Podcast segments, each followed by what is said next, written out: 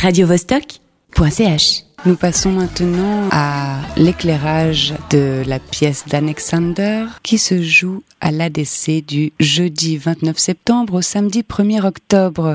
Bonjour Alexander. Bonjour. Voilà, comme je l'ai annoncé plus tôt, vous présentez un solo à l'ADC. Euh, dans cette création, vous jouez avec la déformation de votre corps, vous explorez votre anatomie.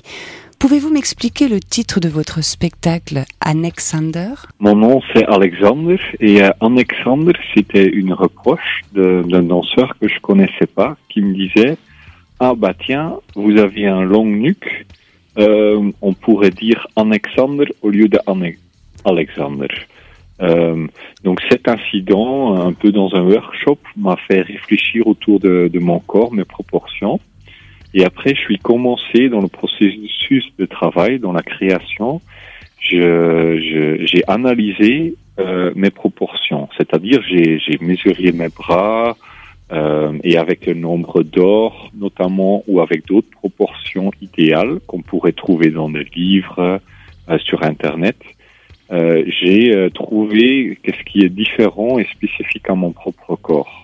Par exemple, mon torse était très long, mes bras très courtes, voilà, et aussi ma nuque donc très longue. Et j'essaye de jouer avec ça, avec les disproportions. D'accord, donc Alexander, c'est une contraction entre votre prénom et c'est ce, cette euh, particularité qui vous caractérise, ce long cou. C'est ça. Donc, euh, cette pièce qui est présentée à l'Association pour la danse contemporaine, est-elle le produit de votre double formation à l'École supérieure des arts du cirque de Bruxelles et à l'école de danse d'Anna Teresa de Kersmacher, Parts Est-ce qu'on peut vraiment y voir l'assemblage, la réunion du cirque et de la danse? Oui, en effet.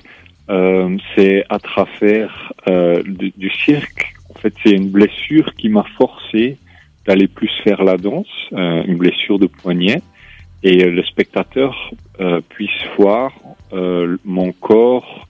Donc c'est du cirque sans objet qu'on pourrait nommer de la danse. C'est un nouveau langage que j'essaye d'exprimer, d'inventer.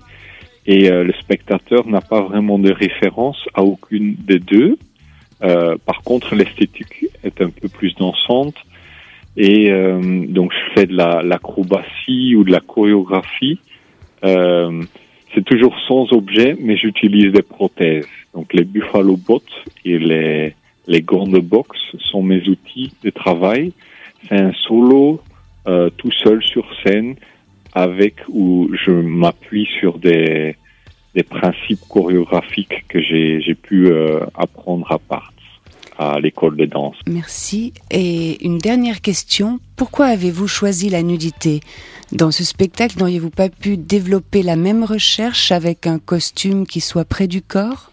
Quelque chose de moulant? Oui, ça pourrait. Euh, moi, je, je, trouvais ça très important de d'abord les, les disproportions, on pourrait les montrer avec un costume, mais il y a un peu l'idée aussi que c'est moi c'est son, son musique extérieure, c'est juste mon corps, je me cache pas, il n'y a pas de vêtements, il n'y a pas de chorégraphie extérieure vraiment qui m'est imposée, il n'y a pas de musique, je dois jouer aussi du piano avant que je commence, il y a juste quelques objets, et donc là la nudité vient d'une prolongation de ça, c'est-à-dire de se mettre aussi euh, tout nu euh, devant 200 personnes en solo sur scène, et en plus, le matériel physique demande, euh, pour voir ça, mon, corps, à travers de la répétition, devient un peu rouge. On voit, on voit l'impact aussi de, de, de, la danse, du, mouvement sur le corps et des traces en fait que je porte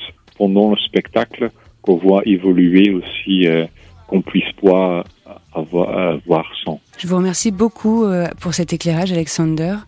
Je me réjouis personnellement de le voir, donc euh, nous vous souhaitons plein de succès pour cette création à Genève et qui ouvre la saison de l'ADC. Au revoir et succès. Radio